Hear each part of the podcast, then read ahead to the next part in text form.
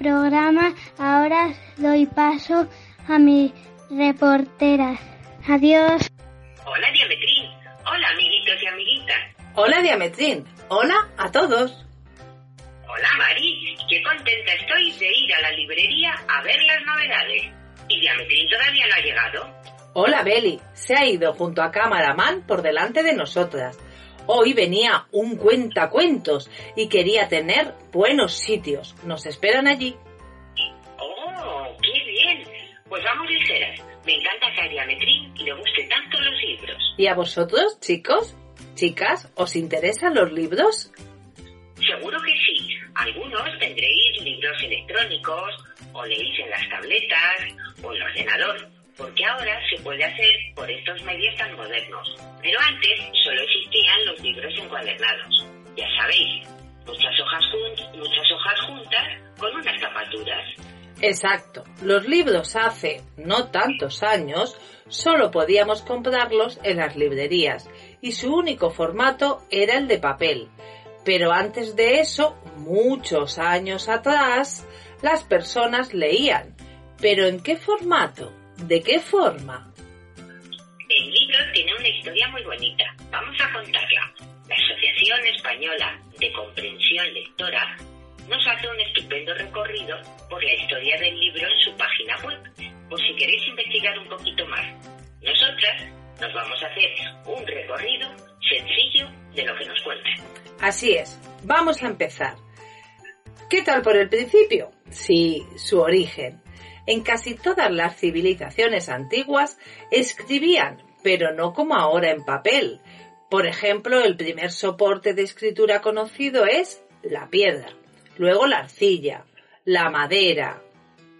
En Egipto, el papiro y en China, la cera. En la India, el hueso, el bronce, la cerámica, escamas, palma seca. Las palabras biblios y liber han dado origen a la palabra conocida como libro, biblioteca, pero también significa corteza interior de un árbol. Vaya, qué interesante. Y hay muchas formas de escritura en esos soportes que no eran el papel, pero os hablaremos de la escritura en otro programa. ¿Y cómo se llegó al libro? Os preguntaréis. Pero pasando del papiro al pergamino, del pergamino al papel y del volumen códice. Sí, y es que el códice es el antecesor del libro que conocemos. Tiene forma rectangular y ya no era un rollo largo que para leerlo, ¡buf!, había que ir desenrollando, sino que el códice era un conjunto de hojas cosidas, casi igual a lo que hoy conocemos como libro. Así era mucho más fácil de leer y transportar. Pero claro, como el escribir libros estaba en los monasterios, cada códice se hacía uno a uno. Podéis imaginar que solo tenían acceso a estos códices los sacerdotes, los reyes y la gente importante, y no podían salir de los monasterios. Pero hoy en día se pueden visitar. Por ejemplo, en Madrid se puede ver en la Biblioteca Nacional de España, en el Museo del Prado y en el Palacio Real de Madrid. Seguro que en tu ciudad o país habrá códices o reproducciones de ellos. Son increíbles. Pero un día, un señor llamado Gutenberg inventó un instrumento que revolucionó el mundo del libro. ¿Lo sabéis?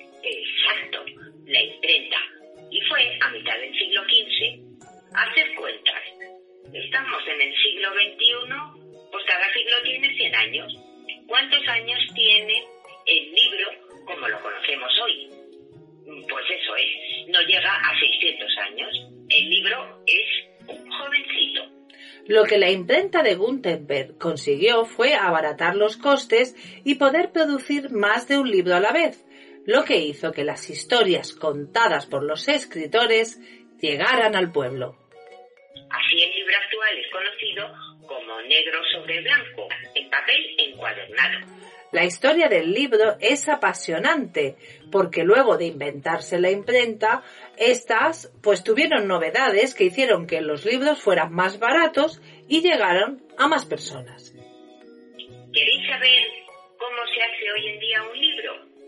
Mari y yo estamos seguras que os va a encantar. Y por ello, nuestra amiga Yolanda, que tiene una imprenta, nos cuenta paso a paso cómo se hace un libro. Su imprenta es un negocio familiar y se llama Seis Torres EG, especialidades gráficas. Os animamos a visitar su página web. Y dicho esto, vamos a oír paso a paso cómo se hace un libro. Adelante, Yolanda. Hola, me llamo Yolanda y trabajo en una empresa familiar de artes gráficas. Os voy a explicar eh, el proceso de elaboración de un libro. Bueno, lo primero que tenemos que tener claro es el tamaño del libro, así como el número de páginas. También hay que elegir la letra, si lleva dibujos, si no. Bueno, todo eso eh, se llama el proceso de diseño del libro. Entonces todo eso se hace en un ordenador y cuando finaliza todo el proceso de diseño del libro se le denomina un PDF. Posteriormente este PDF se graba en unas planchas de aluminio y estas planchas de aluminio se montarán en la máquina que va a imprimir el libro. Bueno, hay que tener en cuenta que las páginas de un libro no se imprimen de una a una. Vamos a utilizar unas hojas muy grandes, que incluso serán del tamaño de una persona, y a estas hojas de papel se le va a denominar pliegos. Bueno, entonces en estos pliegos, eh, como ya os he dicho, caben muchas páginas del libro. Por ejemplo, imaginar, y vamos a imaginar un libro de 160 páginas. Pues en cada hoja grande que yo os he dicho, pues van a caber 32 páginas del libro. Entonces, la hoja que sale con las 32 páginas se va doblando hasta formar la página o el tamaño de la página del libro que queremos. A esto se le denomina cuadernillo. Entonces, estos cuadernillos, que ya están doblados, se van montando uno encima de otro, hasta llegar a la página 160 que hemos dicho, hasta el final del libro. Entonces, ¿qué pasa? Claro, estos cuadernillos son sueltos. ¿Qué hay que hacer? Pues nada, hay que coserlos entre ellos. Entonces se cosen y ya los tenemos juntos, ya no están separados. El siguiente proceso que hace será colocar las tapas del libro. Entonces se pone cola en el lomo de los cuadernillos, es decir, por donde se han cosido, y se ponen las tapas. Entonces ya tenemos el libro eh, montado. ¿Pero está terminado? No. Faltaría el último proceso. Y es que los libros se colocan en una guillotina que cortará las hojas junto con las tapas para dejar los libros todos al mismo tamaño y perfecto, ya para que estén listos para que tú los tengas en tus manos. Gracias, Yolanda. Qué interesante el saber cómo se hace un libro. Chicas, chicos, ¿os habéis fijado que Yolanda ha hablado de dos máquinas en su explicación? Sí, claro que sí. Es que sois muy listos. Y para que podáis haceros una idea mejor nos ha enviado de su propia empresa de artes gráficas Seis Torres dos sonidos de dos de las máquinas que intervienen en el proceso de fabricar un libro. Así es, la primera máquina es la de impresión. Sí, la que hace que el PDF salgan las letras a las hojas. Uy, vamos a escuchar cómo suena.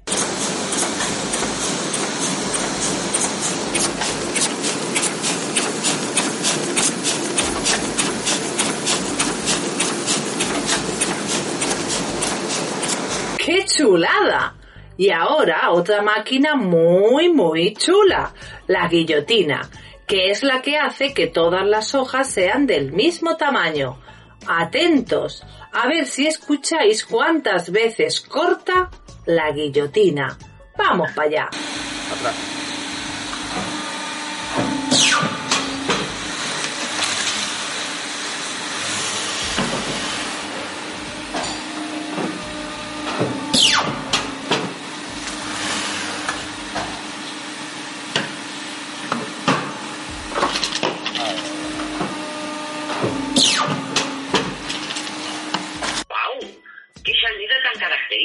Amiguitos, amiguitas, ¿cuántas veces ha cortado la guillotina? A ver, ¿cuántas veces han sido? Exacto, han sido tres veces. Seguro que los que estáis en casa lo habéis adivinado también. Sois geniales. Beli, mira, ahí está Diametrín y Camaraman. Vamos, que nos han guardado sitio y está a punto de empezar el cuentacuentos. Vamos, vamos. Y a todos ustedes les dejamos con el Club Literario.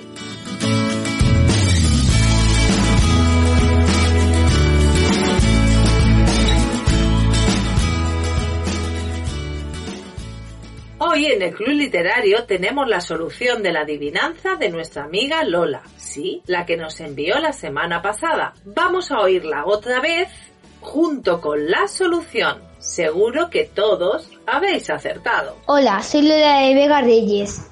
Tengo 8 años y soy de Madrid. Y os voy a contar una adivinanza. Entre dos paredes blancas hay una flor amarilla que se puede presentar al mismo rey de Castilla. ¿Qué es? El huevo. El huevo. Hola, soy Lola de Vega Reyes. ¡El huevo! ¡Mua! Un beso, adiós. Y ahora, en el apartado de un libro para ti, tenemos a un estupendo escritor. Su nombre es Kimbo, que nos trae los tres libros que van a ser reeditados muy pronto. Kimbo les contaba a sus hijos cuentos por la noche antes de dormir y él se los inventaba. Además, les hacía protagonistas de cada uno y decidió publicar los libros de cuentos y así regalárselos a sus hijos. Pero lo mejor es oírle a él. Adelante, Kimbo. Hace ya muchos años que escribí tres cuentos para mis tres hijos, Natalie, Sasha y David.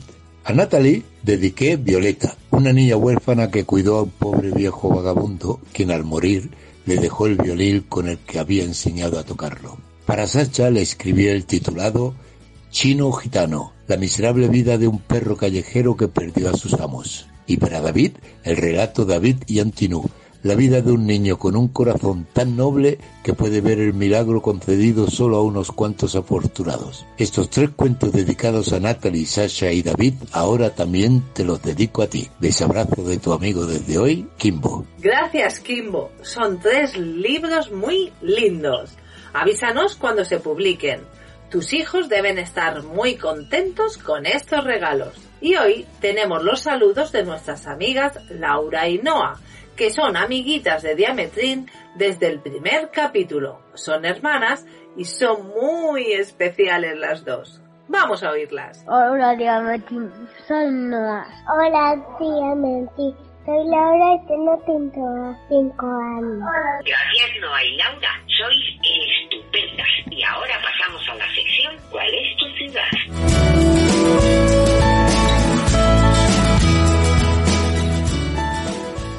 ¿Cuál es tu ciudad? ¡Mua! Hola, mi nombre es Jerónimo Osorio Hola, mi nombre es Pedro Osorio. Hola, mi nombre es Simón Osorio. y hoy les vamos a hablar de Medellín. Medellín es un valle rodeado de montañas con un río de sur a norte. Acá la comida tradicional es la bandeja paisa. Hay otras comidas como buñuelos, empanadas. Hay muchas frutas acá en Medellín. Acá en Medellín hay, de- hay muchos parques, entre ellos resalta el parque, el parque Explora y el planetario. Aquí la gente es muy amable y también hay unos árboles muy bonitos. Acá en Medellín juegan las personas mucho fútbol. Es un juego muy, muy, muy popular acá en Medellín.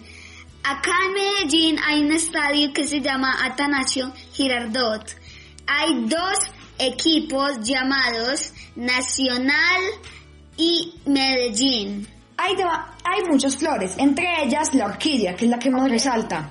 Hay muchos árboles, como la palma de cera y más. Y el clima, y el clima es especialmente soleado. Normalmente llueve, pero no con tanta frecuencia. Acá no tenemos estaciones como ustedes, y esta ciudad la llaman la ciudad de la eterna primavera. Muchas gracias por escuchar esto. Gracias, Jerónimo, Simón y Pedro, por explicarnos a todos un poquito de vuestra bella ciudad. Hoy, para hacer nuestro homenaje especial a la ciudad de Medellín, Mari nos va a hacer de guía por sus calles. Ya sabéis, destino Medellín. Adelante, Mari. Gracias, Beli. Chicos, chicas, después de un vuelo en el que hemos cruzado el océano, hemos llegado a la bonita ciudad de Medellín, que está en el país de Colombia. Diametrín y yo estamos esperando para recoger las maletas en el aeropuerto de José María, Córdoba. Y en cuanto las tengamos, Iremos con nuestros amigos Jerónimo, Pedro y Simón, que han venido a recogernos junto a Lucía, su abuela. Ellos serán nuestros guías por Medellín. Ya conocéis a Diametrín, que siempre quiere aprender cosas nuevas, y hemos venido en el viaje repasando un poquito algunas cosas de interés de Medellín. Y estas son. Medellín está en Colombia, y este país en la parte sur del continente americano. Es la segunda capital en importancia del país y es la capital del departamento de Antioquia. Tiene más de dos millones y medio de habitantes y a sus gentes se les llama medellinenses, une, paisa y antioqueño. Mira, Diametrín, ya salen nuestras maletas. Tenemos que deciros que hoy es 7 de agosto y aunque hemos llegado en pleno verano en España, aquí no hace calor. Esta ciudad tiene una temperatura de unos 24 grados durante todo el año, como bien han dicho los chicos. Aquí no hay estaciones, por eso a Medellín se la conoce como la ciudad de la eterna primavera. Llegamos a la ciudad donde el olor a flores frescas y a gente alegre nos inunda. Hemos llegado en la fiesta de las flores, que se celebra normalmente del 1 al 10 de agosto. Tenéis que saber que es una fiesta popular. Las calles de toda la ciudad se visten de flores en honor a una profesión, los silleteros, que hoy tienen su famoso desfile y nos van a mostrar, según me indican, más de 520 arreglos florales. Es tan bonito. Los campesinos que salen en el desfile se dedican a esta profesión. Sí, son campesinos en su vida cotidiana y ellos mismos componen los arreglos con las flores que cultivan os invitamos a venir a Medellín en estas fechas para no perderos esta maravilla. Después de un estupendo descanso, en una casa precolombina con vigas de madera, hoy nos hemos levantado temprano. Diametrín y yo hemos desayunado una gran variedad de frutas típicas de aquí. Colombia es el segundo país con más biodiversidad del mundo, Así que en este país es muy normal que haya tantas frutas exóticas. Medellín es productor de gran variedad de estas frutas. La que más le ha gustado a Diametrina ha sido la maracuyá, pero hay muchas de variadas formas y colores.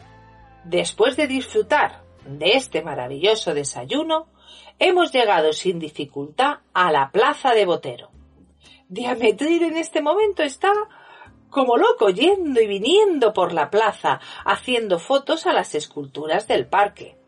Os tengo que decir que Botero es un gran escultor y su peculiar arte se distingue porque sus obras son, digamos, para que me entendáis, gorditas y redondas. Ahora mismo estamos delante de una figura de un caballo muy simpático y Diametrín se va a hacer una foto junto a una mujer tumbada, pero que muy gordita. El clima es estupendo y estamos disfrutando de este museo al aire libre que el artista medellinense regaló a su pueblo. Y ahora todos juntos vamos a subir al Cerro Nutibara. Llegamos al mirador y aquí en este alto está como atracción turística el pueblito paisa, una réplica de un pueblo típico antioqueño de principios del siglo XX. Os va a encantar. Nada más llegar nos inunda una sensación de estar en otro mundo. Es la réplica de un pueblito con su capilla, la casa del médico, la casa de dos plantas, es una atracción turística muy bonita. Hemos comprado artesanía y como ha llegado la hora de almorzar, vamos a degustar de una buena comida típica. ¿Adivináis qué vamos a comer Diametrín y yo? Justo lo que dijeron los chicos, una bandeja paisa. Diametrín, ¿la compartimos? Este plato lleva chorizo, chicharrón, carne molida, arroz, tajadas de plátano, patacón, aguacate y arepa. Es contundente, pero está muy rico. Volvemos a la ciudad. Ahora es el momento de ir al Parque de los Pies Descalzos, un parque en medio de la ciudad, en la zona administrativa, divertido y en el que todos, mayores y niños, se lo pasan genial. Es una buena forma de pasar un estupendo día en familia. Vaya, los chicos y Diafetrit ya se han quitado los zapatos. Vamos pisando arena, diferentes texturas. Este parque está pensado para ir pasando por diferentes experiencias. La que más me gusta a mí es meter los pies en el agua de sus fuentes. ¡Wow! Lo estamos pasando, pero que muy bien. Ya está cayendo la tarde. ¿Dónde iremos después de este parque de los pies descalzos? Sí, a la Plaza de las Luces. ¡Wow! Esta plaza está llena de luces verticales de más de 24 metros. Son un espectáculo increíble. Diametrín y yo escuchamos atentos las explicaciones.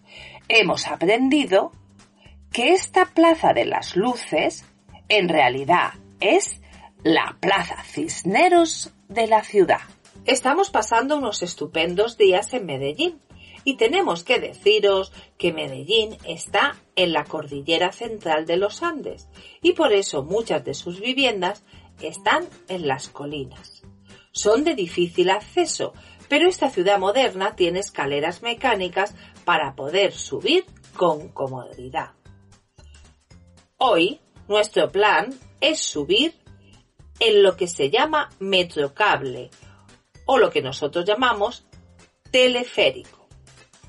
Las vistas son increíbles y tenemos pensado hacer un tour por uno de sus barrios o comunas más importantes, dado que esta comuna está llena de grafitis y su gente hace que su barrio se llene de esperanza y negocios propios. Es muy interesante.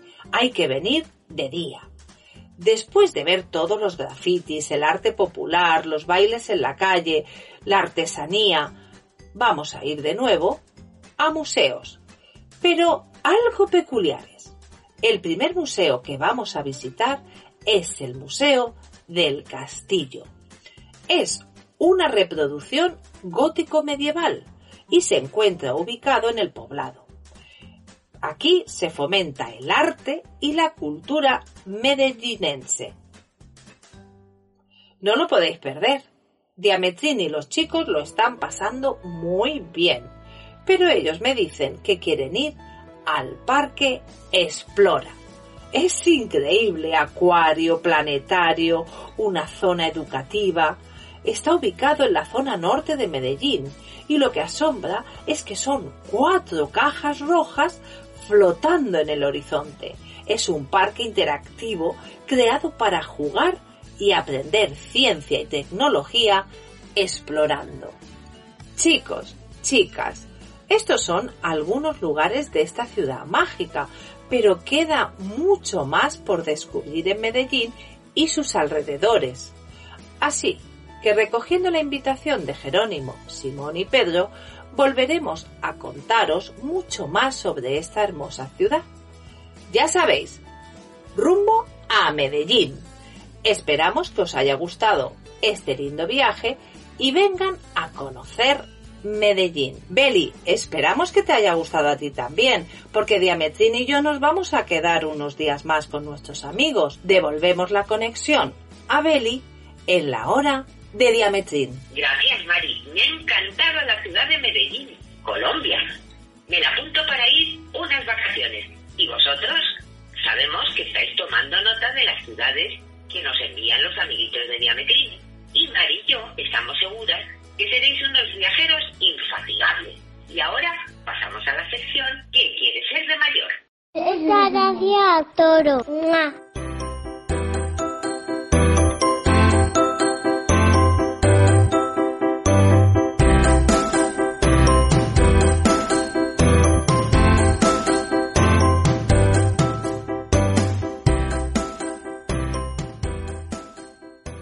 Sabéis, en esta sección buscamos a mayores que nos cuenten cómo es su profesión. Hoy hemos hablado de los libros. Y pensando, pensando, pues tenemos profesiones como la de librero o librera en las tiendas de libros. La de bibliotecario, que está en las bibliotecas, y la de trabajador de imprenta. La de editor de libros. Vaya, que hay muchas profesiones. Así es, pero claro, también buscamos en la historia para saber si estas profesiones son antiguas o modernas. Y por supuesto, desde que se inventó la imprenta, que ya dijimos que fue a mediados del siglo XV, existen casi todos los trabajos relacionados con los libros. Antes mm, no, porque no existía la imprenta. Pero aunque no existía la imprenta, recordaréis que os dijimos que sí había otros materiales donde las personas escribían, como los pergaminos, los papiros, la arcilla, entre otros. ¿Pero qué se escribía principalmente en todos estos materiales tan antiguos? Normalmente, guerras y victorias de los reyes. Sí, lo hacían para dejar en la historia sus hazañas.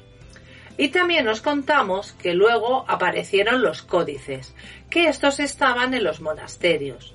Pues veréis, muchos monjes de esos monasterios escribieron y dejaron obras que ya no eran de guerra.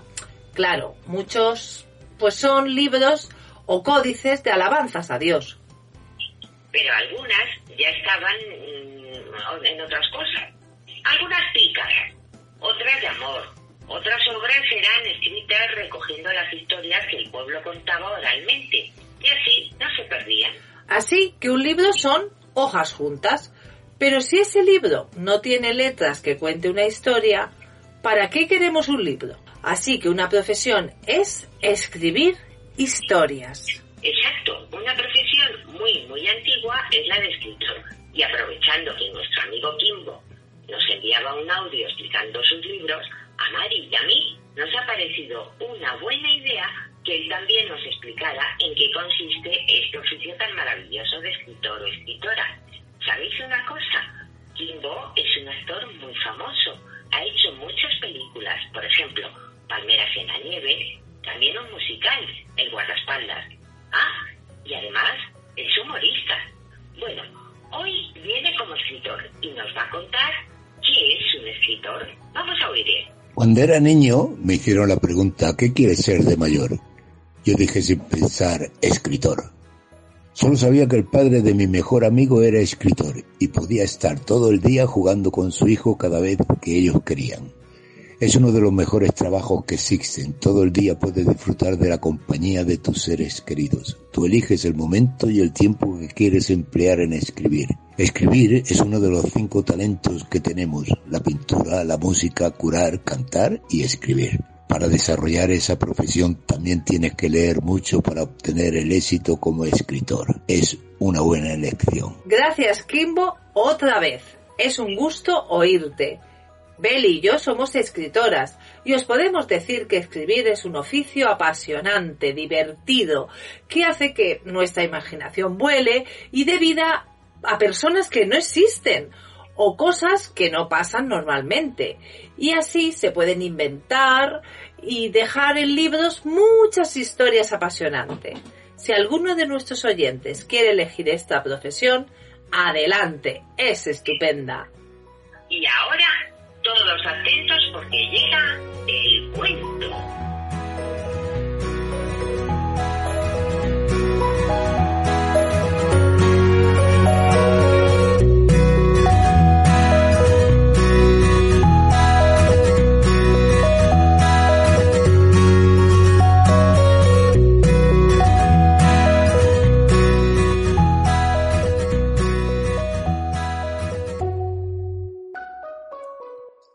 Voy a contar un cuento de los hermanos Grimm, el zapatero y los duendes. Había una vez un zapatero que sin ninguna culpa por su parte llegó a ser tan pobre, tan pobre, que al final solo le quedó más que un trozo de cuero indispensable para hacer un par de zapatos. Los cortó una noche pensando coserlos a la mañana siguiente, y como tenía limpia la conciencia, se acostó encomendándose a Dios y se quedó dormido. Al día siguiente, después de rezar sus oraciones matutinas, fue a buscar el trabajo que había preparado la víspera y encontró hechos el par de zapatos. El pobre hombre no podía creer lo que veía en sus ojos. Examinando detenidamente los zapatos, se dio cuenta de que cada punta ocupaba el lugar adecuado. Eran verdaderamente perfectos y primorosos. A la legua se veía que estaban hechos por manos de un maestro en el oficio. Poco después entró en la tienda un comprador que quiso probarse los zapatos y como le ajustaban de maravilla, pagó por ellos más del precio acostumbrado, de modo que el zapatero tuvo bastante dinero para adquirir el cuero necesario para dos pares más. Los cortó por la noche. Pensó ponerse a trabajar con nuevos bríos al día siguiente, pero cuando se levantó ya los encontró terminados y tampoco le faltó nuevo comprador. Este se los pagó tan espléndidamente que pudo comprar cuero para cuatro pares más. A primera hora de la mañana siguiente, ¿qué pasó? Pues que también estaban acabados. El hombre ya estaba que, no entendía qué es lo que pasaba. Los zapatos que cortaba por la noche aparecían, aparecían cosidos al día siguiente por la mañana, con el mayor primor y perfección. Total, que pronto pudo vivir como un zapatero, un hombre, pues ya con una vida muy acomodada. Una noche, faltaban ya pocas para la Navidad, cuando el zapatero se iba a descansar, ya concluido su trabajo. Y dijo su mujer, ¿qué te parece si no nos acostamos esta noche y si procuramos ver quién es la persona que nos hace estos favores? Ojalá pudiéramos pagárselo algún día. La mujer convino en ello y encendió una bujía. Hecho esto, los dos se ocultaron detrás de una cortina, dispuestos a vigilar. Al sonar la medianoche, vieron entrar en la zapatería a dos hombrecitos desnudos que se sentaron delante de la mesa del zapatero y cogieron el trabajo que estaba allí preparado. Luego comenzaron a coser, agujerear y clavetear, moviendo sus deditos tan hábil y velozmente que el zapatero maravillado apenas podía seguirlos con la vista, hasta que concluyeron la tarea y la colocaron sobre la mesa. Los hombrecillos no pararon ni un momento. Después se levantaron de un salto y salieron corriendo a la calle.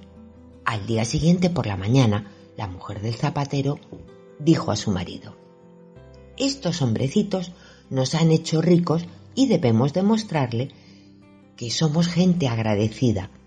Como andan desnuditos por el mundo, deben tener mucho frío. Mira, voy a hacerles camisas, chaquetas, chalecos y pantalones, así como un par de calcetines y un par de guantes de punto para cada uno. Y tú, naturalmente, te encargarás de hacerles los zapatos. El zapatero accedió con gusto y la proposición de su mujer le encantó y enseguida los dos, muy ilusionados, pusieron manos a la obra y no abandonaron su trabajo hasta que lo tuvieron terminado del todo al anochecer. Entonces se fueron a cenar y cuando llegó la hora de acostarse dejaron los regalos sobre la mesa en lugar de los zapatos. Así que, una vez colocaditos, de modo que pudieran observar y encontrar los duendecillos, empezó a sonar la medianoche. Entraron estos dispuestos, los duendecillos, a ponerse a trabajar, pero al ver las prendas se quedaron perplejos. Sin embargo, reaccionaron enseguida, cogieron la camisa, las chaquetas, los pantalones y se pusieron a cantar alegremente. ¡Oh! ¡Qué trajes tan elegantes! Hasta llevamos zapatos y guantes. ¡Qué trajes tan elegantes! Que llevamos zapatos y guantes. Danzaron y cantaron dando vueltas por la zapatería y por fin, sin dejar de danzar, salieron a la calle. El zapatero no volvió a verlos más, pero pudo vivir felizmente el resto de sus días. Y colorín colorado, este cuento ya se ha acabado. Adiós, amigas y amigos. Gracias, Juan. Vamos para allá.